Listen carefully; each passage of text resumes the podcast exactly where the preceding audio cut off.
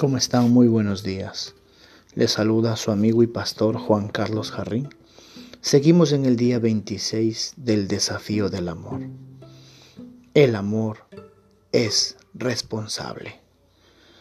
En Romanos 2.1 dice, al juzgar a otro, a ti mismo te condenas. ¿Por qué tú que juzgas practicas las mismas cosas? Dios ha diseñado el regalo del matrimonio con muchos beneficios invalorables. Los estudios muestran que las personas casadas son más felices, son saludables, viven más, ganan más dinero y tienen mejores vidas sexuales. Además, crían hijos más saludables y felices con los que no se cansan. ¿Te das cuenta del valor que añade tu cónyuge a tu vida? Es casi incomprensible, pero con toda cosa en la vida los beneficios que disfrutamos en el matrimonio dependen de cuán responsables seamos al cuidar la relación. Por eso, la responsabilidad personal es uno de los requisitos más importantes del amor. Poco popular, es cierto, pero es lo que determina si un matrimonio será una unión gloriosa o un fracaso devastador. Cada matrimonio es un jardín vivo bajo el cuidado del esposo y la esposa, de los dos. Cuanto más responsable seas en cumplir tus votos, funciones y obligaciones, más disfrutarás de las numerosas delicias y maravillas de la unidad entre vosotros. Pero cuanto menos responsable te vuelvas, más dolorosas y divisivas serán las consecuencias. Es insensato, por ejemplo, que un hombre desee tener hijos saludables y una excelente intimidad en el dormitorio, pero que no levante un dedo para ayudar a su esposa en la casa o en la crianza con los hijos. Es insensato que una mujer espere tener estabilidad financiera y un matrimonio feliz, pero gaste sin límite y se niegue a satisfacer las necesidades sexuales de su esposo. El amor y la sabiduría nos llevan a no descuidar nuestras responsabilidades. ¿Qué me dices de ti? ¿Cómo estás honrando lo que prometiste en el altar? ¿Tu matrimonio florece bajo tu cuidado? ¿O está marchitándose? ¿O ya aparentemente se marchitó? ¿Estás dejando que tu cónyuge lleve todo el peso? ¿O buscas maneras para aliviarle la carga? El amor nos llama a hacernos completamente responsables de nuestro compañero en el matrimonio. Nos llama a amarlo, valolarlo, ayudarlo, comprenderlo y sobre todo seguir confiando. Por eso no es todo. El amor nos llama a hacernos responsables de algo más en nuestro matrimonio, nuestros propios errores. Somos sumamente rápidos para justificar nuestras faltas, rápidos para desviar la crítica, para criticar a nuestro cónyuge a quien es siempre más fácil culpar. En general, creemos que nuestra opinión es la correcta y pensamos que, dadas las mismas circunstancias, cualquiera hubiera hecho lo mismo en nuestro lugar. Pero el amor no culpa al otro ni justifica las equivocaciones, no pone excusas, en cambio enfrenta la realidad en lo que respecta a las debilidades y fallas personales que necesitan ser tratadas. Así que, la próxima vez que estés en medio de una discusión con tu cónyuge, detente a ver si hay algo que valga la pena escuchar. ¿Qué sucedería si en lugar de negar todo, culpar al otro y preocuparte por lo que vas a responder, recibieras la reprensión con humildad y te hicieras responsable de tus errores? Como afirma la escritura, reprende al sabio y te amará.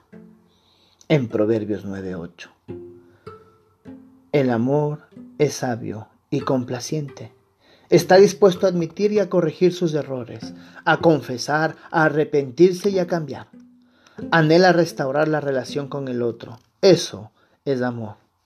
Quizás pase un tiempo hasta que se cree en ti un verdadero corazón arrepentido. El orgullo se resiste a la responsabilidad, pero la humildad y la sinceridad ante Dios y hacia tu cónyuge son cruciales para una relación saludable. Esto no significa que siempre estés equivocado, ni que debas dejarte pisotear, pero si algo está mal entre tú y Dios o entre tú y tu cónyuge, arreglar las cosas debería ser la prioridad. ¿Te haces responsable de tus errores? ¿Algo de lo que has dicho o has hecho a tu cónyuge está mal? ¿O algo que hiciste está bien con Dios? Si decimos que no tenemos pecado, nos engañamos a nosotros mismos y la verdad no está en nosotros, como dice en primera de Juan 1.8. Sin embargo, si confesamos nuestros pecados, Él es fiel y justo para perdonarnos. Él es fiel y justo para seguir adelante.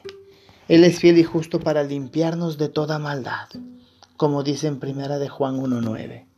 La negación nos lleva a vivir una mentira, pero recibimos misericordia de Dios cuando confesamos. Lo mismo sucede en el matrimonio. El perdón trae increíbles progresos. Puede derribar paredes de resistencia, reconstruir puentes en la relación, destapar tuberías de comunicación y volver a encender sentimientos de afecto. Aún si tu cónyuge está 90% equivocado, cuanto antes ofrezcas una disculpa sincera por tu 10%, más rápido podrá comenzar la sanidad y la restauración. ¿Qué pasa si tu cónyuge ofendido se fue, te rechazó y decidió alejarse? ¿Qué pasa si tu cónyuge puede decir que le has ofendido, le has herido y que nunca lo perdiste o nunca le pediste perdón? Si así es, es hora de humillarte, ser sincero respecto a tus ofensas y empezar a reparar el daño. Es un acto de amor. Dios no quiere asuntos pendientes entre ustedes. Nunca pídele al Señor que te muestre en dónde has fracasado en tu responsabilidad y empieza a arreglar las cosas contigo primero y después con Dios. Porque si no estás con Dios arreglado, no vas a poder hacer nada en lo absoluto.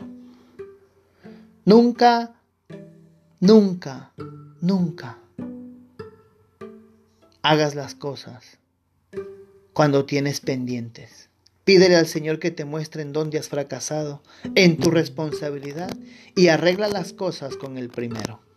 Cuando lo hayas hecho, resuelve los problemas con tu cónyuge.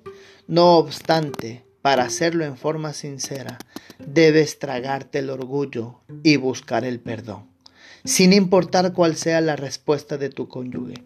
Tu responsabilidad de resolver con valentía tus propios problemas no debería verse afectado por la respuesta amable o fría de tu pareja. Quizás sea lo más difícil que hayas hecho jamás, pero es crítico para dar el próximo paso en tu matrimonio y con Dios. Si eres sincero, si eres sincera, tal vez te sorprenda la gracia y la fortaleza que el Señor te va a conceder al dar este paso. El amor siempre nos impulsa a aceptar nuestra responsabilidad. Hoy separa tiempo para orar por las áreas en que eres responsable y en las que has obrado mal. Pídele perdón a Dios y luego humíllate lo suficiente como para confesarlas a tu cónyuge. Hazlo con sinceridad. Pídele perdón a tu cónyuge también sin importar cómo responda. Asegúrate de cumplir con tu responsabilidad en el amor. En Gálatas 6:4 dice que cada uno examine su propia obra solamente con respecto a sí mismo. Sí, hace un año me hubieran preguntado si quería estar con ella o con él. Habría contestado que dejaría todo atrás, mi pasado. Pero Dios te va a demostrar que es el amor tan puro y que ahora decides tú para ser responsable en este verdadero amor. Que Dios te bendiga. Bendiciones.